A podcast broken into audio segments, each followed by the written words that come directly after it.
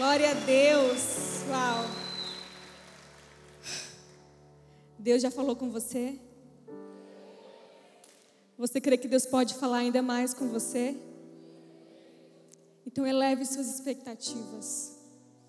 A gente aprendeu na vida, com os nossos amigos, com a internet, a não criar expectativa. Principalmente com seus amigos mais próximos de você, que são aqueles que mais te falam, para você não criar expectativa. De repente, aquele boiunção, varolindo, a varolinda curtiu uma foto sua. Aí você dá um print. Aí você manda para o seu amigo, para sua amiga. Aí você fala: e aí, você acha que é de Deus? Você acha que eu curto de volta? Você acha que eu curto foto antiga?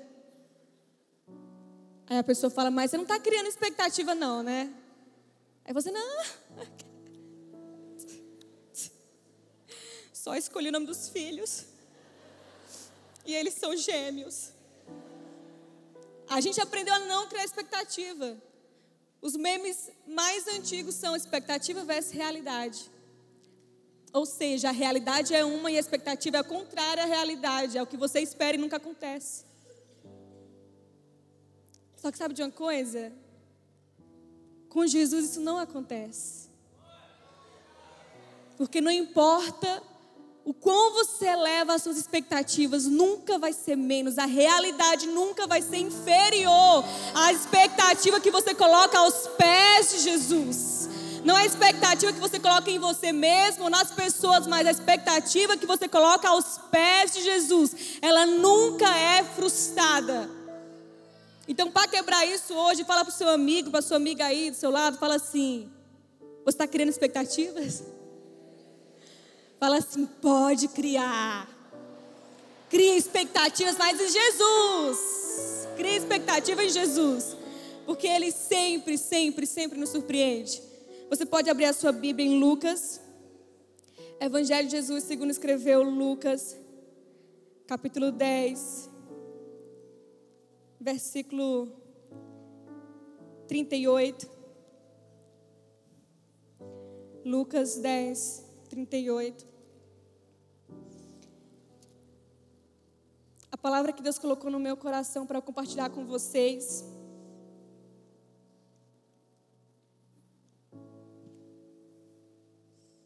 É a respeito de propósito, de dúvida. Enquanto o Santo estava pregando, estava sentado ali no meu lugar e eu senti muito, muito forte no meu coração Deus falar comigo sobre dúvida. Tinha muitas pessoas aqui que lutam para não duvidar do que Deus tem na vida delas. Tem muitas pessoas aqui que, sabe, tem dia que você acorda pensando, uau, eu sei o que Deus tem para mim, vai ser incrível, hoje meu dia vai ser incrível, você declara, você tem fé. E tem dia que você duvida totalmente, você chora, você desacredita e você acha, Deus, eu não sei se é possível, porque olha de onde eu vim, olha, olha, olha onde eu moro, olha a minha casa, olha a minha situação financeira, será que eu posso alcançar esse propósito, os meus sonhos? Muitas vezes você olha para você e você duvida. E eu quero trazer uma palavra para o coração de vocês, porque por muito tempo eu vivi nesse lugar de dúvida. Por muito tempo eu olhava para mim e eu dizia que eu não tinha um propósito, eu não tinha um chamado. Eu me achava a pessoa mais inútil da minha igreja. Hoje, quando as pessoas veem os vídeos na internet, muitas pessoas, até no início, quando eu criei ali, 2012, 2014, eu lembro que as primeiras pessoas que mandavam mensagem, elas diziam: Nossa, esse vídeo me abençoou tanto. Esse vídeo foi de Deus para mim, foi uma resposta de Deus. E a maioria das pessoas achavam que eu era muito comunicativa, olhando pelos vídeos. E na verdade eu era uma pessoa que não era nada comunicativa, eu era super tímida, extremamente tímida. Eu tinha pavor de microfone e eu duvidava muito que eu tinha um chamado. Eu cresci numa família da igreja cristã, meus pais são pastores da Assembleia de Deus. Eu tenho três irmãos, um irmão e duas irmãs, eu sou do meio. E quando a gente era criança, a gente é meio escadinha, quando a gente era criança, eu sempre olhava para os meus irmãos e achavam que eles eram melhores, que eles eram mais envolvidos, eles eram aquelas crianças que iam com todo mundo, sabe aquela criança que faz sucesso? A criança que abre a boca, tipo, a criança fala um, um A, pessoal, ai que lindo, maravilhosa, ícone infantil. Dá um prêmio para essa criança. E eu nem dizia ah, porque eu não sabia nem, eu tinha vergonha de falar, eu era aquela criança que fica atrás da mãe, sabe? Eu era criança estranha. Sabe criança estranha de filme de terror? Aquela criança que não tem amigos, só os imaginários. Aquela criança que fala sozinha, aquela criança que não tem muito coleguinha. Eu era esse tipo de criança. Então, na minha infância e adolescência, eu sempre achava que eu não tinha um chamado, porque para mim, chamado eram só três: cantar, pregar e fazer missões na África. Que tinha que ser na África. Missões em outro lugar não era missão. Aí eu pensava, eu não sei cantar, eu tenho um pavor de falar em público e eu queria fazer faculdade por aqui mesmo, eu não queria ir para outro país, então eu acho que eu não tenho um chamado. Eu não tenho um propósito. E eu vou mostrar para vocês como que eu descobri meu propósito, meu chamado. E não é só sobre como você descobriu o seu propósito, mas é você enxergar além. Porque talvez você tenha uma imagem errada do que Deus te chamou para fazer. E você vai entender. Você abriu sua Bíblia e já encontrou Lucas 10, versículo 38, diga amém. Antes de ler, só falar para você que o livro A Culpa Não É Sua está aqui. E no final da ministração eu vou estar assinando os livros. Esse livro tem trago tantas respostas, tantos feedbacks, tantos testemunhos de pessoas que foram tocadas. Algumas pessoas acham que esse livro é só sobre abuso sexual, porque fala sobre isso aqui. Mas não é só sobre esse tipo de abuso, são vários tipos de abuso. Mas o que mais fala nesse livro é sobre culpa. A culpa ela é muito injusta, porque ela é uma prisão. Você se vê naquela prisão, você quer sair, você não quer mais carregar aquela culpa, mas você esquece que a chave daquela prisão está no seu bolso. Você pode sair daquele lugar de culpa. Você pode ser livre. Sempre que você tem a mente impregnada com desesperança, significa que você está acreditando em alguma mentira. Se você desacredita ou tem dúvida em alguma área, existe uma mentira naquela área que está falando mais forte. Se você duvida que tem um propósito que você é capaz, que Deus pode te usar, é porque existe uma mentira que foi estabelecida sobre você que você não é bom o suficiente, que você não sabe fazer nada, ou que existem pessoas que fazem coisas melhores que você. Se existe uma descrença, se existe uma dúvida a respeito de um casamento, você acha que nunca vai encontrar a pessoa certa, você tem medo de casar errado, você acha que não vai ser feliz, você tem medo de nem casar, você tem medo de casar. Se você tem um medo, uma descrença nessa área, existe uma mentira que foi dita a seu respeito e que você está dando muito valor a ela, muito poder a ela. Talvez um dia alguém falou para você que você nunca ia ser feliz. Talvez um dia essa mentira foi estabelecida porque o seu pai te abandonou, porque os seus pais foram ausentes. E você achou, se nem o meu pai me ama, se nem meu pai dá atenção a mim, quem eu vou encontrar um dia para me dar atenção? Ninguém me ama. Eu vejo muitas garotas hoje e há muito tempo por aí que elas procuram ansiosamente a afirmação de um pai. Só que por não entenderem isso, elas saem namorando, namorando, namorando, sempre ansiosas, sempre carentes, porque elas procuram um namorado um pai. Sempre que as mentiras falam sobre você, você irá fazer escolhas erradas. Você irá duvidar, você irá desacreditar. Eu lembro que muitas pessoas, quando eu li esse livro, falaram assim: Mas sabe, eu li esse livro fala de coisas ruins, negativas, abuso. E a única coisa que eu consigo pensar é: por que, que Deus não fez nada quando eu estava lá sofrendo aquilo? Por que, que Deus, que é poderoso, Deus que é onisciente, Deus que tudo vê, por que, que Ele não pôde me salvar? Porque Ele permitiu que aquilo acontecesse comigo. Geralmente, quando você passa por uma situação de dor, você pensa isso: Deus, aonde o Senhor estava e por que o Senhor não evitou que isso acontecesse comigo? Existe uma frase que define totalmente a resposta para isso. Essa frase diz que você não consegue impedir que os pássaros voem sobre a sua cabeça, mas você pode impedir que os pássaros façam ninhos sobre ela. Se nós estamos no mundo e o mundo jaz no maligno, você não pode impedir e evitar que coisas ruins aconteçam na sua vida. Mas sabe o que você pode evitar? Que essas coisas ruins definam a sua identidade, o seu valor. O que Deus quer que você entenda é que não importa o que você passou, a dor, o sofrimento, a vergonha, a culpa que te persegue, não deixe que isso defina o seu valor. Não deixe que as mentiras tenham uma voz mais alta e mais forte do que a voz de Deus sobre você. Deus diz que você é amado, você é escolhido. E é isso que você tem que carregar sobre você. Fala para o seu amigo: você é amado. Você é escolhido. Fala assim: Deus não te esqueceu. Deus estava lá. Fala para seu amigo assim: Eu duvido você comprar um para mim. Vai que cola, né? Crente tem esperança. Fala para o seu amigo que você é terra fértil. Agora sim, todo mundo achou Lucas 10, 38? Amém?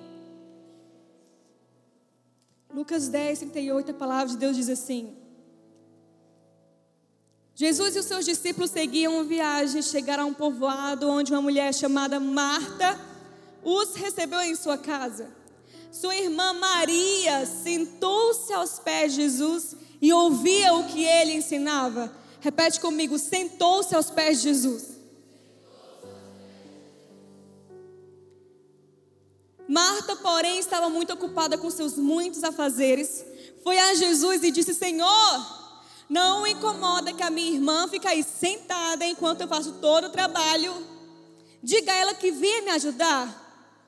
Mas o Senhor Jesus respondeu: Marta, Marta, você se preocupa e se inquieta com tantas coisas, apenas uma é necessária. Quanto a Maria, ela fez a escolha certa e dela não será tirada. Você pode dizer um amém? A primeira vez que eu ouvi essa palavra, eu fiquei com um pouco de ranço de Marta. Um leve ranço. Porque a palavra de Deus diz que Marta recebe Jesus em sua casa. Marta e Maria eram irmãs, elas moravam no mesmo lugar. Mas não fala que Maria recebeu Jesus em sua casa. Marta foi quem recepcionou Jesus. Mas além dela receber Jesus, ela não dá atenção para Jesus. Ela começa a cuidar das, da casa, dos afazeres, da alimentação. E a Bíblia diz que Maria escolhe a parte boa, ela fica aos pés de Jesus. Mas sabe de uma coisa? Maria escolhe a coisa certa e Marta se incomoda com ela. Então Marta vai e reclama para Jesus: Jesus, não te importa, não te incomoda que a minha irmã está bem sentada enquanto eu estou trabalhando. Parece você reclamando em casa, né? Quando você fala que tudo eu nessa casa. Depois que Marta reclama de Jesus, Jesus repreende Marta e fala: Marta, você não escolheu a melhor parte. Maria escolheu a melhor parte. Então o ranço que eu tinha a respeito de Marta é porque ela não fez a escolha certa e se incomodou com quem fez a escolha certa. Mas aí eu comecei a estudar e eu comecei a entender o lado de Marta. E eu quero que você entenda rapidamente aqui um ponto. Marta está reclamando de uma situação, mas ela não simplesmente escolheu a casa ao invés de Jesus. Você acha mesmo que Marta não queria também estar aos pés de Jesus, conversando com Jesus? Me diz uma coisa, quem que prefere lavar uma louça do que conversar com a visita? do que conversar com seus amigos. Entre conversar com seus amigos e lavar louça, o que é que você fica? Louça, né? Você prefere ficar com seus amigos, todo mundo prefere. Então não é que Marta olhou para Jesus, olhou para a louça, olhou para Jesus, olhou para a louça e pensou: ah, acho que eu vou lavar a louça. Não é que ela escolheu. Marta está repetindo algo que ela viu todas as mulheres daquela época fazer. Quando você estuda o contexto histórico, você vê que as mulheres daquela época só cuidavam da casa. E sabe o que elas não faziam? Elas não conversavam com os homens. Quando Jesus chega para aquela mulher no poço, Jesus pergunta para ela sobre a vida dela, quantos maridos ela já teve. E ela começa a conversar, mas antes disso ela fala: Como você pode falar comigo que além de tudo sou mulher? Então, quando Marta decidia arrumar a casa, ao invés de estar com Jesus, não é que ela quis, ela está repetindo um comportamento normal. Repete comigo: normal. Normal é muito ruim. Quando você começa a repetir comportamentos que você viu a vida inteira, sem questioná-la, sem decidir fazer diferente, você começa por um caminho totalmente perigoso. Marta começou a repetir o que a mãe dela fazia, o que a tia dela fazia, o que a avó dela fazia. Todas as mulheres daquela época só cuidavam da casa. Ela nunca nem questionou: será que eu posso estar aos pés de Jesus? Então você começa a perceber: poxa, tadinha de Marta, ela nem sabia que ela podia quebrar um paradigma. Só que existe um outro detalhe. Marta, quando reclama para Jesus, não é que ela está sendo egoísta, ela simplesmente está sobrecarregada com as coisas da casa. Quem aqui tem irmão? Você vai começar a entender Marta agora. Quem tem mais de um irmão? Mais de dois? Mais de três? Só os guerreiros agora. Mais de quatro? Mais de cinco? Mais de seis? Mais de sete? Amiga do céu. Mais de oito? Mais de oito? Mais de nove? Mais de dez? Mais de nove? Você tem dez irmãos? Ela é a nona.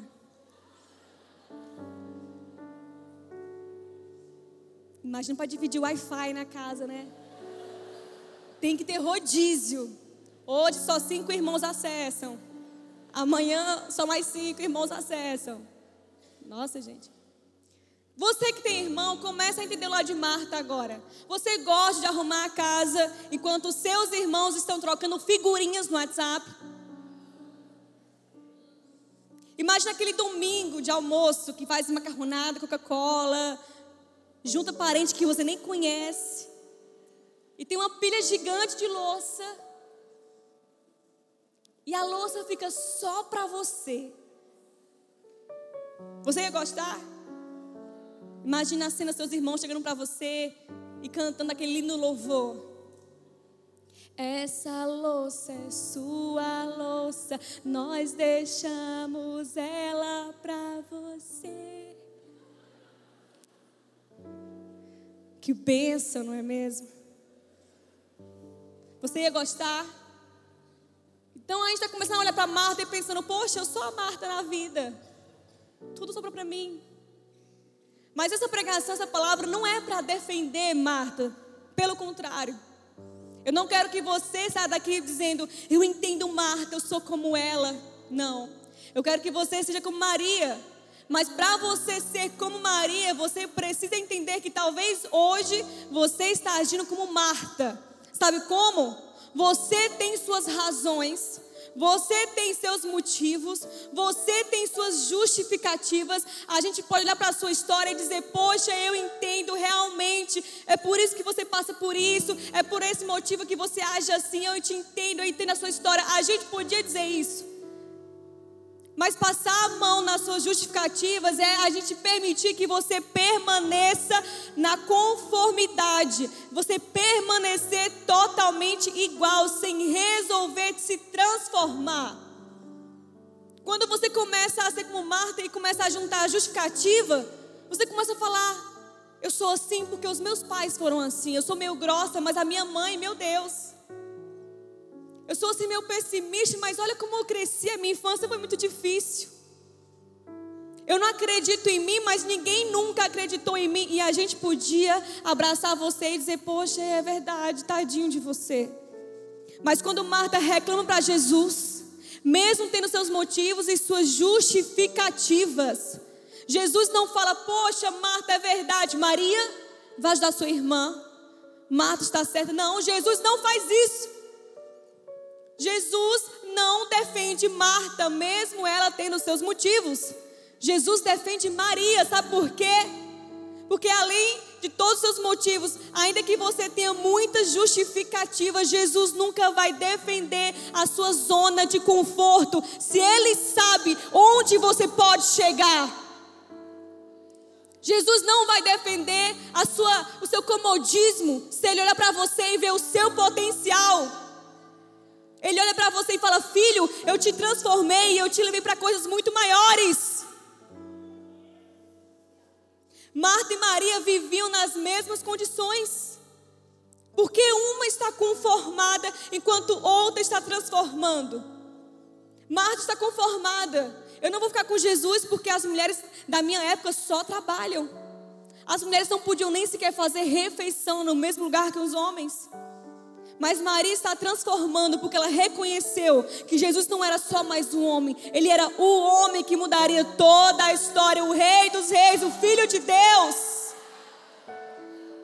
E quando ela reconheceu que aos pés de Jesus era o melhor lugar para se estar, então ela quebrou paradigmas e ela rompeu barreiras. Ela começou a fazer aquilo que ninguém estava fazendo.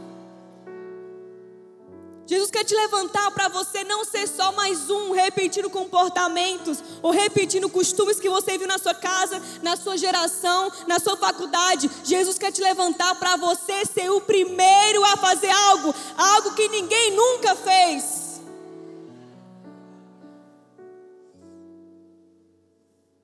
Jesus quer te levantar e te usar para algo que você nunca imaginou que seria capaz de fazer. É muito difícil você quebrar um paradigma porque você sempre olha para aquilo e pensa que só existe aquela forma de agir. Você chegou aqui hoje com muitos paradigmas, coisas que você viu seus pais fazerem, que involuntariamente vocês fazem.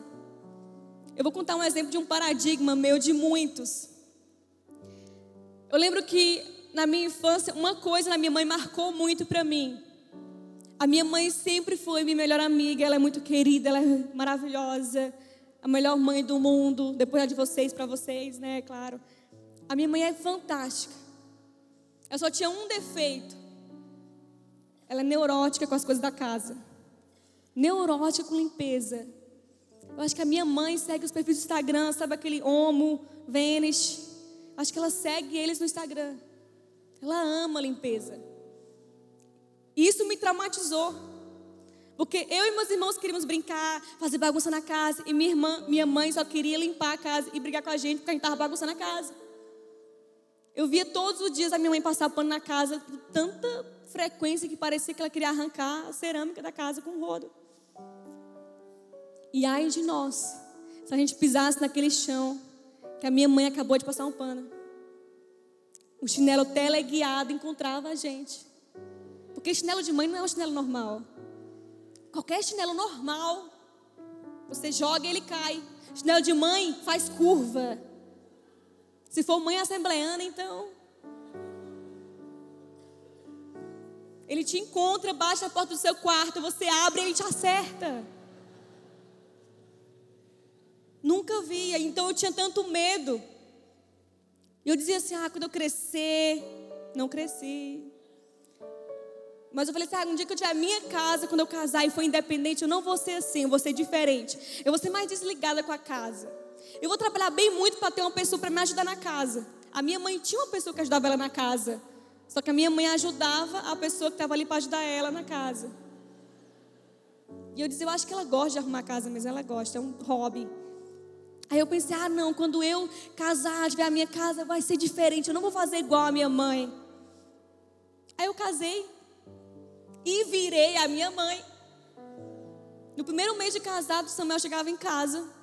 Quando o Sam chegava, a primeira coisa que eu falava para ele não era: Olá, meu amor. Seja bem-vindo ao nosso lar de amor. A primeira coisa que eu falava para ele era: Tira o sapato, que eu acabei de passar um pano. E ele vinha todo triste, todo: Nossa, amor, tá bom, que bom, né, te ver. Tava com saudade de você também, me dá um abraço. Aí ele vinha me abraçar e eu dizia para ele: Não me abraça. Você tá todo suado, vai tomar um banho primeiro. Aí ele vinha: Poxa, amor, obrigada. Também tava com saudade de você. Que bom, tá casado. Que bênção, tá casado. Aí ele ia todo triste, tomava um banho. E quando ele vinha todo empolgado para ver o futebol, aí ele ia se jogar no sofá. Só que antes dele se jogar no sofá, lá vinha eu gritando em câmera lenta: Não! Eu disse: Não, se joga no sofá, que o sofá é novo. Senta direito no sofá. Tira o pé do sofá. Coloca uma manta no sofá. Respeita os sentimentos dele. Aí ele dizia: Meu Deus, que bênção estar tá casado. Que bom estar tá casado. Que você está pagando os boletos do sofá e não pode usar. E tudo eu dizia assim: ah, não faz isso porque a casa. Ai, porque a casa era uma preocupação com a casa que a minha mãe tinha. E tudo eu dizia: ai, meu sofá, minhas cortinas, minhas tapawares. Só tinha uma coisa que era nossa: os boletos. Os boletos eram nossos boletos, nossas contas, nossas dívidas. De resto era tudo meu, meu, meu, eu na casa. Aí o Sam chegou para mim e falou assim: amor, então deixa eu te falar uma coisa, vamos conversar aqui. Eu não casei com a sua mãe. Eu quero você de volta. E foi naquele momento que eu comecei a pensar, gente, quando que eu comecei a agir de um jeito que eu dizia que não ia agir? Eu dizia exatamente que eu não seria daquele jeito, mas por que eu me tornei daquele jeito? A psicologia diz que você não faz aquilo que você quer, mas aquilo que você viu por muito tempo. Quando você era criança, você era um papel em branco e as coisas que você viu, presenciou e viveu imprimiram coisas em você. É por isso que muitas vezes você faz coisas que você não queria fazer, você age de forma que você não queria agir, você pensa de maneira que você não queria pensar, mas porque você está repetindo um paradigma. Talvez o seu paradigma é que você viu seus pais num casamento infeliz, num casamento destruído, um casamento cheio de briga, e você cresceu pensando: eu não quero casar, casar para ser como os meus pais, eu não quero. Eu não sei qual é o seu paradigma, mas Jesus quer que você quebre ele hoje. Porque assim como Maria estava aos pés de Jesus, e naquele lugar Jesus deu liberdade para ela quebrar barreiras. Jesus fala para você hoje, filho, esteja aos meus pés, porque eu hoje estou te dando liberdade para você romper. Hoje eu dou liberdade para você não mais repetir comportamentos, mas para você ser o primeiro a fazer algo que ninguém nunca fez. Sabe outro paradigma que eu criei? Era o que eu nunca iria pregar. Eu lembro que uma vez eu, tava, eu era adolescente e o missionário chegou para mim e falou assim: Você é moço de rosa. Comecei a me tremer, pedi perdão pelos meus pecados. Falei: Deus, não revela, porque eu já me arrependi, eu confessei. A Bíblia diz que está no mar do esquecimento. E quando o profeta veio na minha direção, ele falou assim: Você, moça, é isso que eu te digo. Você será esposa de pastor. Só que eu era filha de pastor, eu sou filha de pastor. E a vontade de todo filho de pastor é não ser pastor. Aí eu pensei, não, eu não vou ser esposa de pastor, está amarrado. Para o missionário eu sorri e falei, No meu quarto eu falei: Deus, não permita. Está repreendido em nome de Jesus. Mas Fabíola, como assim? Você não quer, você não queria ser esposa de pastor? O que você tem contra isso? Eu não tenho nada contra, pelo contrário. Eu vi o meu pai passar por tanta coisa que eu pensava que eu não era digna, que eu não ia dar conta. Uma família pastoral passa por muita coisa, muita renúncia. E eu dizia: os meus pais conseguiram passar por isso, mas eu não sei se eu consigo. Isso não é para mim. Eu não vou dar conta, eu nem sequer consigo conversar com as pessoas direito, eu sou tímida. Como que eu vou ser uma pastora? Não tem nada a ver comigo. Eu tinha medo. E eu não era só filha de pastor, tem um pastor em cada esquina da minha família. Dá pra gente fazer conferência de pastores só na minha família. Eu sou filha de pastor, neta de pastor, sobrinha de pastor, prima de pastor, cunhada de pastor. Até o cachorro lá de casa é um pastor alemão. Nem o coitado do cachorro escapou. Então eu lembro que eu dizia: Deus, o Senhor precisa mesmo de mais um pastor essa família. Deus me libera dessa. Fora que o bullying era muito grande na escola e me marcou muito. Todo mundo passa bullying por alguma coisa. O meu bullying era por ser filho de pastor. Tudo que eu usava na escola, a única coisa que eu via, olha, olha, esse tênis, comprou com o dízimo dos irmãos. E era o tênis, gente, era o tênis mais furreca da época. Porque meus pais tinham quatro filhos, imagina, um tênis bom para cada um, dá. Era barato, era tipo 30 reais o tênis ali. Eu olhava pro tênis e dizia, meu Deus do céu, então, devorador tá atacando na igreja. caderno não era o caderno que todas as meninas da minha idade tinham, o caderno da Barbie, com, com cartela de adesivos com glitter, com estojinho combinando, lápis, caneta, tudo da Barbie. Não. Meu caderno era do. Era o caderno do. Era o caderno do surfista, sabe? Da credeal, né? Triste. Mas eles olhavam e diziam: ó, comprou com o dízimo dos irmãos. Eu lembro que sempre que alguém falava uma coisa assim a ver com o filho de pastor, com pastor, eu dizia: Ah, não, meus filhos não vão passar por isso. E aqui se tornou mais um paradigma para mim. Eu nunca vou ser pastora, nunca vou conseguir dar conta disso, não tem nada a ver comigo, meus filhos não passarão por isso. Aí um dia meu pai, eu era criança ainda, quando meu pai falou assim: Filha, por que você não prega no culto de crianças? Parece que ele pensou assim: qual é o meu filho que eu posso castigar agora aqui? Porque eu era uma criança que não falava.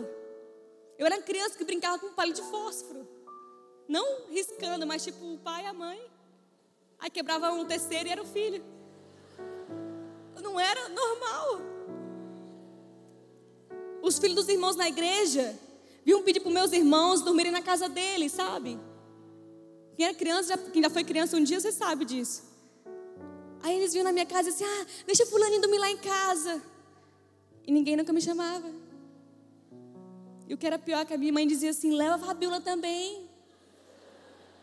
Eu me sentia na promoção. Eu dizia, mãe, o que, que é isso? É Black Friday? Leve um, chame um e leve todos. E eu dizia, não, mãe, eu, eu não quero ir, porque eu, eu sou reservada, eu sou caseira. Todo mundo que é estranho, antissocial, diz que é caseiro. Diz que gosta de ficar em casa, mas não é, que você é estranho mesmo. E uma criança estranha reconhece outra. Eu estou vendo vários aqui. Eu sei que você era estranho também. A gente está junto. Aí eu cresci sempre muito estranho, só tinha meus amigos imaginários, era, eu conversava sozinha, com ele de fósforo, aquela coisa toda. Aí meu pai falou um dia, por que você não prega no culto de criança? Eu pensei, por que não? O que, que pode dar de errado, não é mesmo? Aí eu aceitei. Aí eu passei o dia inteiro lendo aquele meu Novo Testamento azulzinho, raiz, e li aquela palavra, porque Deus amou o mundo de tal maneira que deu seu filho unigênito. Eu li, li e preguei, saiu uma pregação, foi tão poderoso, um mover no meu quarto. Todos meus amigos imaginários se converteram. Alguns foram batizados. E eu pensei, uau, vai ser uma bênção. É só chegar lá no culto e fazer desse jeito. Aí eu cheguei lá, li, olhei para aquele monte de gente. E eu esqueci tudo que eu ia falar. A única coisa que eu falei foi, pai, eu esqueci.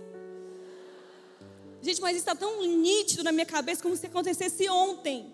Parece que foi ontem, porque eu lembro de todos os detalhes desse dia. O meu pai se levantou, meio rindo, meio tentando consertar a situação. Tipo, ah, vai lá, filha. Crianças, né? Então, vamos dar continuidade ao culto. Irmão, vem aqui. E eu fiquei no meu canto pensando, meu Deus, que vergonha. Nunca mais eu vou pregar. Nunca mais na minha vida. Eu vou... Jamais. E eu falei que eu nunca mais ia pregar. Aí depois de muito tempo, cresci achando que eu não tinha um chamado. Eu era aquela pessoa que fugia das oportunidades nos cultos de jovens. Tem alguém que faz isso aqui? O líder olha para você, aí você começa a ir no banheiro. Quando você sabe que é a hora da oportunidade, você corre, dá um jeito, se levanta, pega o telefone. Na minha época, a moda era dizer: tô rouco. Eu estava sempre ruim da garganta. Eu nunca ia dar uma saudação. E quando o, o líder vinha para mim e dizia, Fabíola, é cinco minutinhos, dá uma saudação. Eu dizia, não, não, não, não vai dar certo, não posso. Estou ruim da garganta. Aí depois de um tempo eu comecei a gravar os vídeos para a internet, os vídeos para o YouTube. E eu descobri que isso eu conseguia fazer. Porque se eu tinha dificuldade de falar pessoalmente, falar sozinha era uma beleza. Eu já falava com meus amigos imaginários mesmo, era a mesma coisa. Aí eu comecei a gravar os vídeos e eu comecei a receber feedbacks, testemunhos. As pessoas falando: olha, aquele vídeo me abençoou, esse vídeo foi uma bênção. E eu comecei a olhar para aquilo e pensar: Deus, finalmente eu tenho um chamado. Deus, o meu chamado é pregar na internet. Fiquei tão feliz, fiquei tão empolgada. Finalmente eu descobri o chamado e falei: Deus, eu tenho um chamado. Aí depois de um tempo eu casei. E casei com uma pessoa que, mais crente do que eu, tem um lado bom e tem um lado ruim. O lado ruim é que a pessoa sempre te empurra para a sua zona de desconforto. Porque ela vê você como Jesus te vê. Ela sabe aonde você pode chegar. No dia que você estiver com alguém, conversando com alguém, que você vê que essa pessoa está competindo com você, ao invés de te projetando, essa pessoa não é a pessoa de Deus para você. Caso com alguém que olha para você como Jesus te olha, sempre vendo aonde você pode chegar, sempre te empurrando.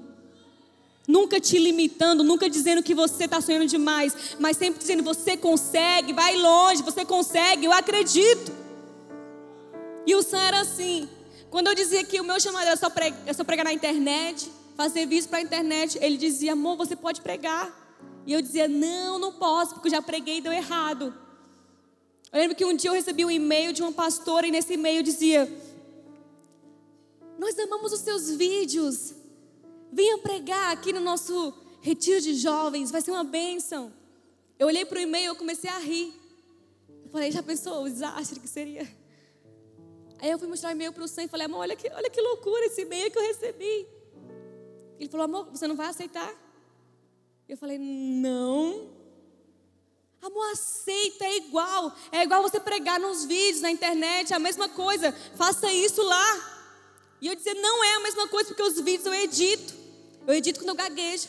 Eu edito quando eu esqueço. Eu edito tudo que acontece. Quando o cachorro late. E o vídeo sai perfeito. E pessoalmente eu esqueço as coisas que eu vou falar. Pessoalmente alguém espirra e eu já me perdi na pregação.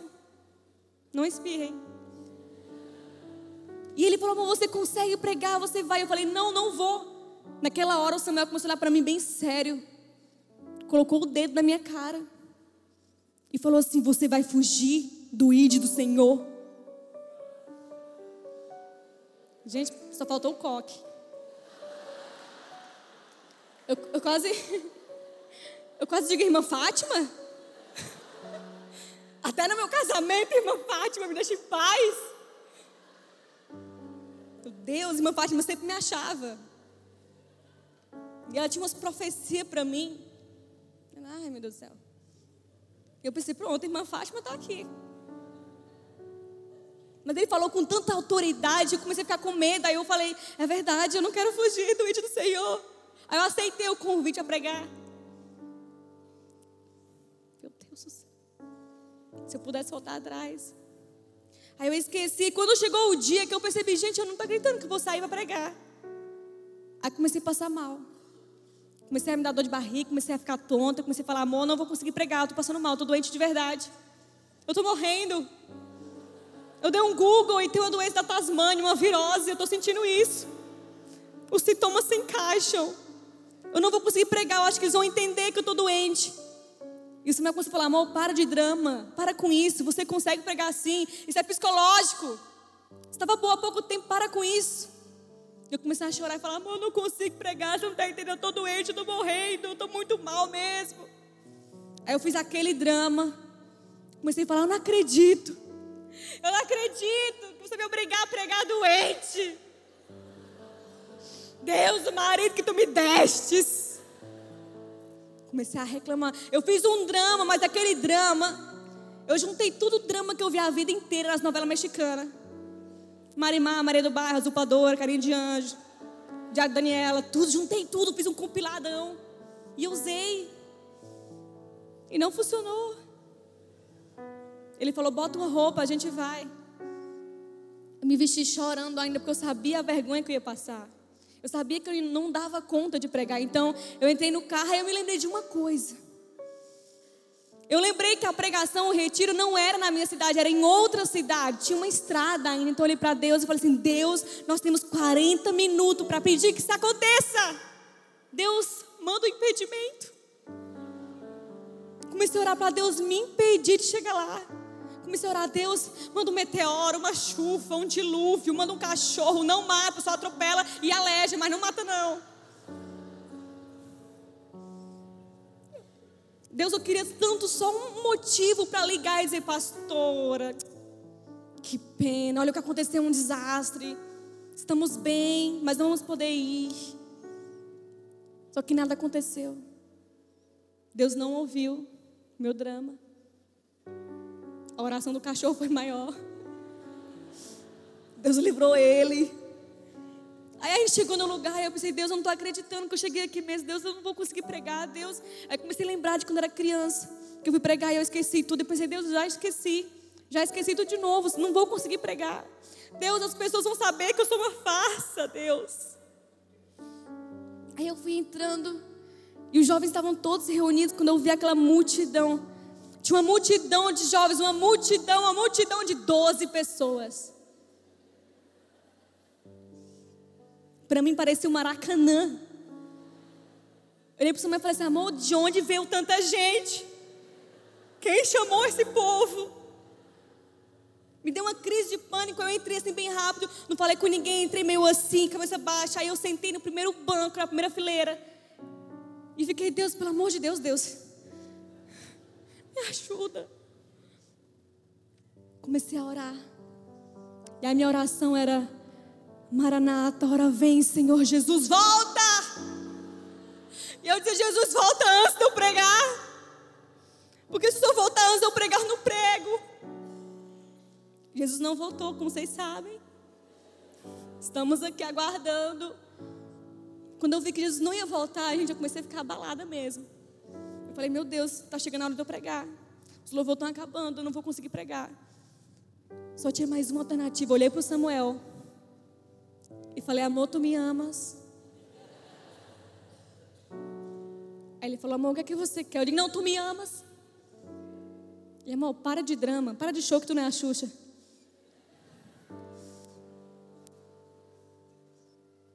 Amor, tu me amas? Ele falou: Amor, eu te amo, o que, que é?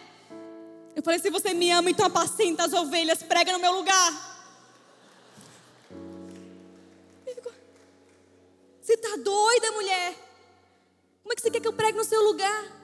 Amor, as pessoas divulgaram que você ia estar aqui, as pessoas colocaram a sua foto no banner do evento, as pessoas avisaram que era você que ia pregar, aí você quer que eu suba lá e pregue no seu lugar, você acha que ninguém ia perceber uma diferença? Eu falei, mas amor, nós somos uma só carne. É a mesma coisa, prega no meu lugar.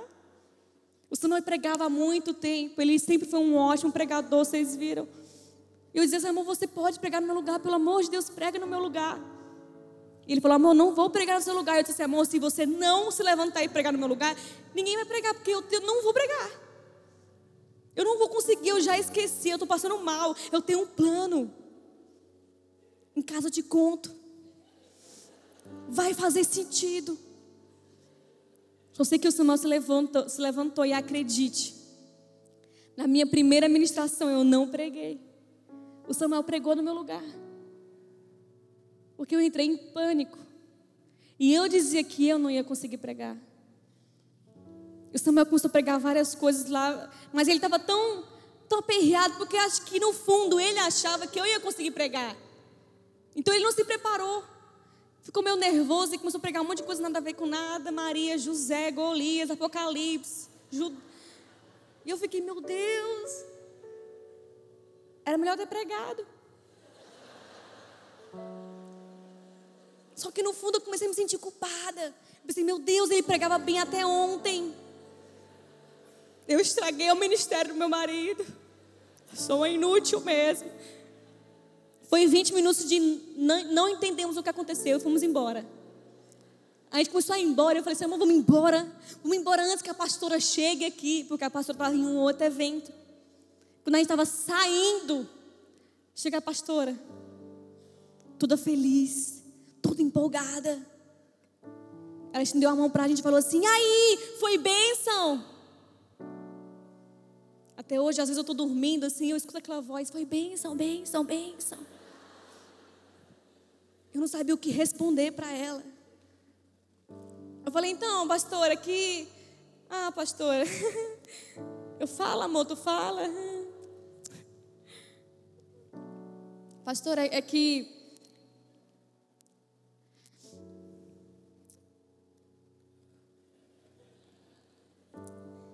Que mover, pastora, que mover. Olha, se eu fosse a senhora, eu nem entrava lá, porque os jovens estão jogados no chão. Tamanha a glória do Senhor naquele lugar. Eu comecei a ir embora. Eu falei, amor, vamos embora antes que ela pegue o feedback real. Vamos embora, vamos embora, porque a gente começou a sair de fininho. Só que no outro dia, a minha mãe me ligou, porque essa pastora era amiga da minha mãe.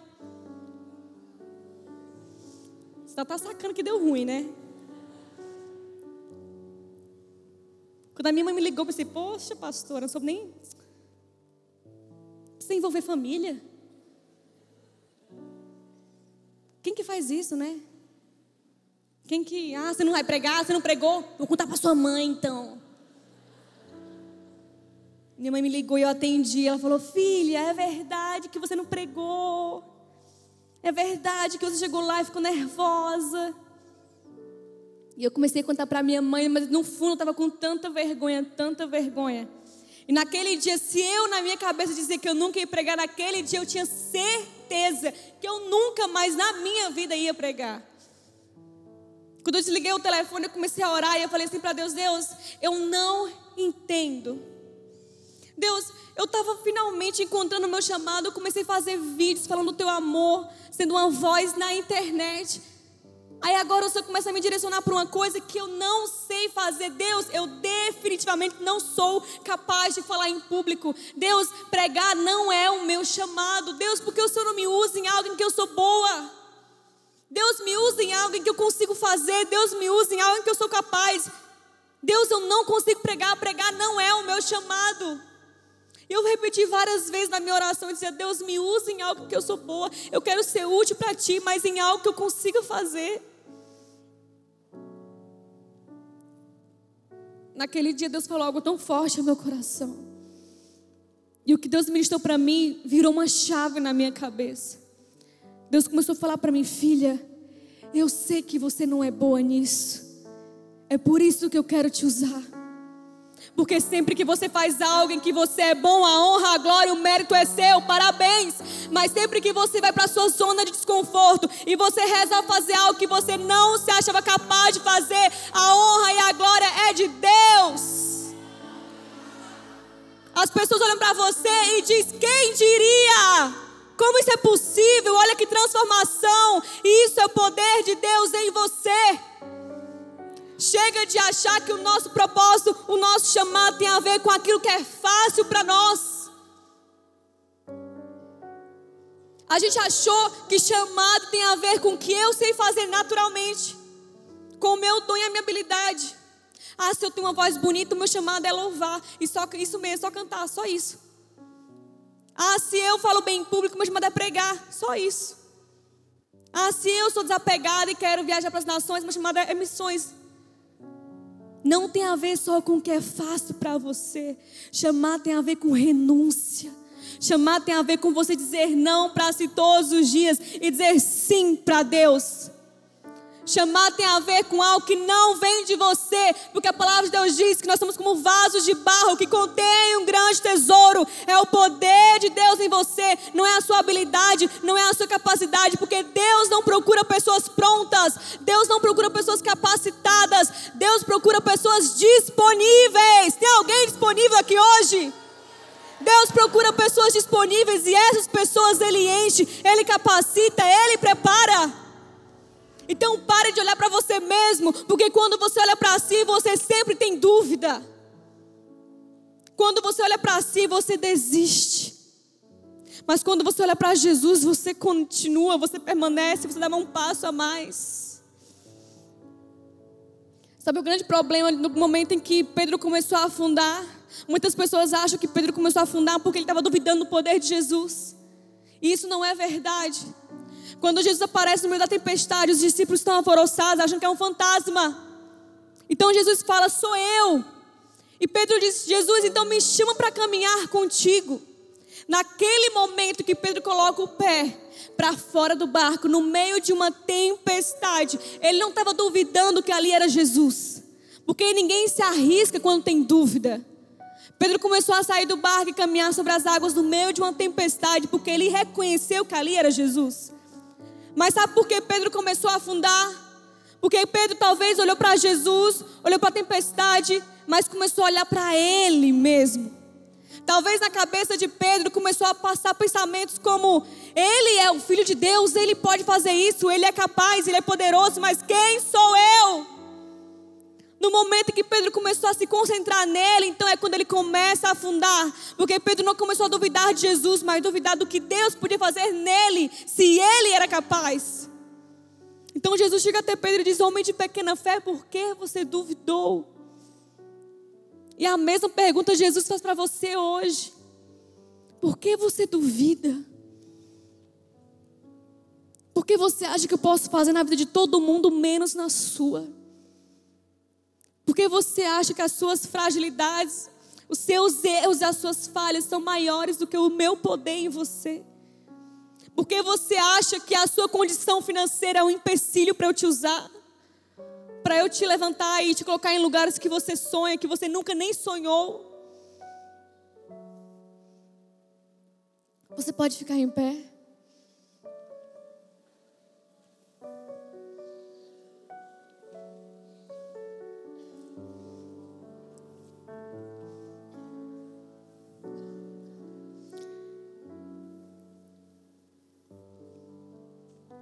Não é que eu me acostumei a pregar.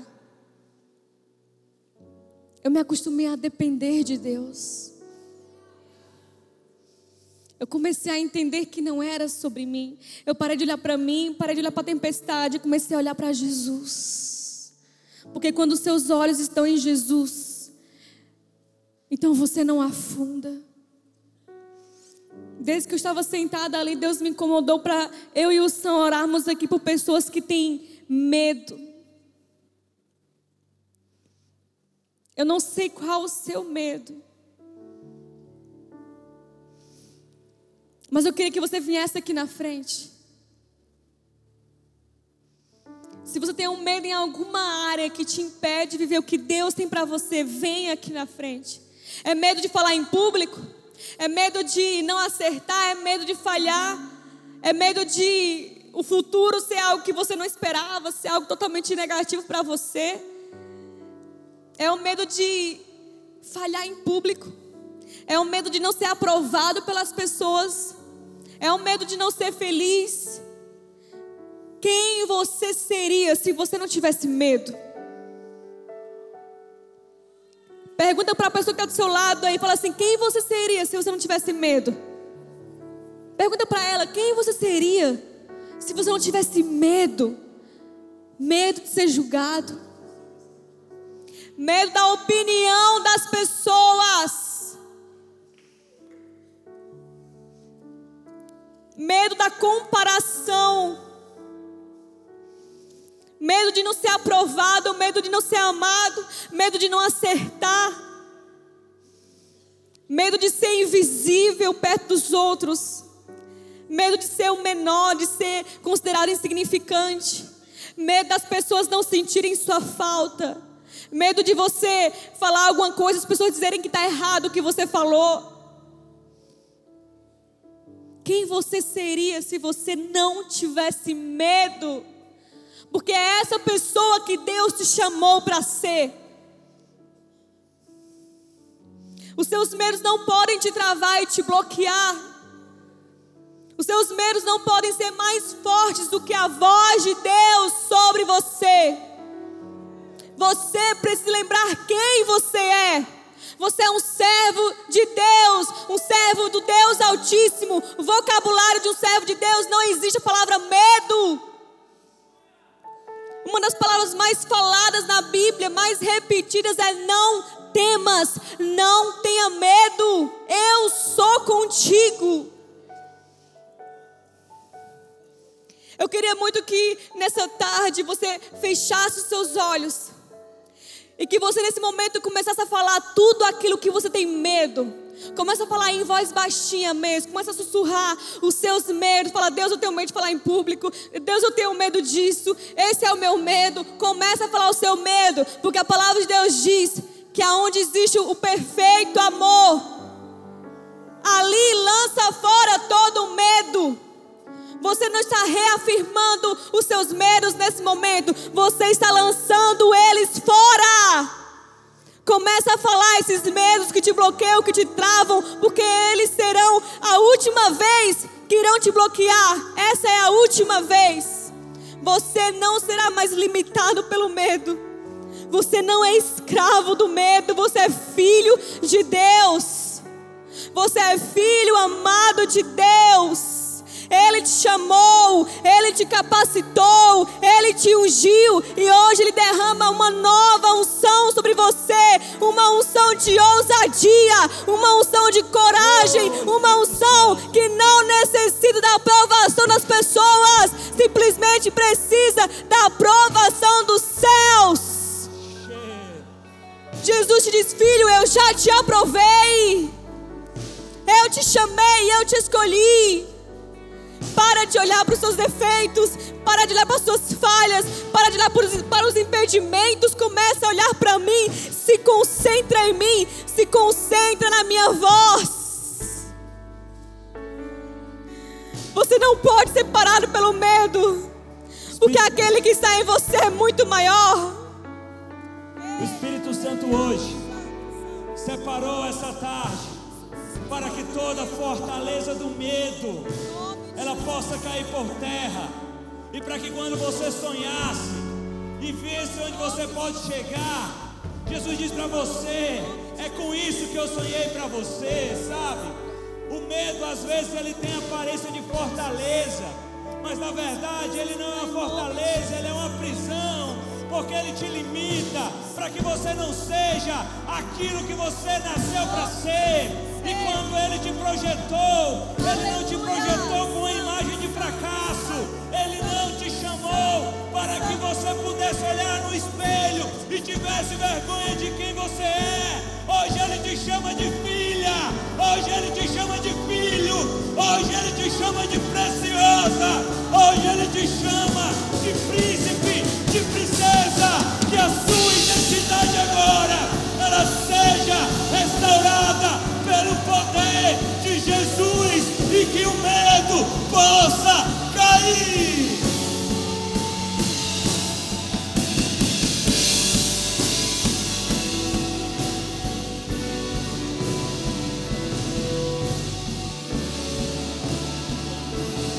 Levanta a mão. Nós vamos fazer uma oração que vamos estrondar esse local. Nós vamos quebrar a barreira do medo agora. Vamos quebrar a barreira do conforto agora. Nós vamos para um local de desconforto. E é nesse momento que a nossa mente vai ser renovada. Sabe, querido, enquanto você estiver orando, você vai sentir que no seu coração vão aparecer projetos. No coração de alguns vão aparecer pessoas em outras cidades, em outros países, mas Deus ele vai tocar o teu coração agora. Olha, querido, nós estamos gerando hoje uma atmosfera espiritual e Deus ele vai distribuir projetos que vai durar aqui por anos, projetos que vai dar muitos frutos. Então, queridos, eu vou orar e vocês vão repetir comigo, bem forte, bem forte, porque quando vocês estiverem repetindo, o Espírito Santo vai tocar vocês. Bem forte, diga comigo. Diga comigo. Bem forte, diga: Deus, nessa tarde, nós quebramos todo medo. Eu declaro que a partir de hoje, o medo, bem forte, não vai me limitar. Eu declaro que eu vou sonhar os teus sonhos para mim. A partir de hoje, eu serei a versão que eu fui projetado para ser. Agora, bem forte, diga: Jesus, se isso é verdade, eu quero te pedir, vem sobre mim essa tarde, faz o céu descer nessa tarde, faz o céu descer nessa tarde Repita: Vem Espírito Santo, vem Espírito Santo, vem Espírito Santo. Ai, você está ouvindo? Seja cheio agora do poder de Deus. Projetos, projetos, sonhos. Seja cheio, seja cheio, seja cheio, seja cheio, seja cheio, seja cheio, seja cheio, seja cheio, seja cheio, seja cheio, seja cheio. Seja cheio, seja cheio, seja cheio, seja cheio, seja cheio, seja cheio. Vem, vem, vem, vem. Sobe no glória. Oh, oh, oh, oh, oh, oh.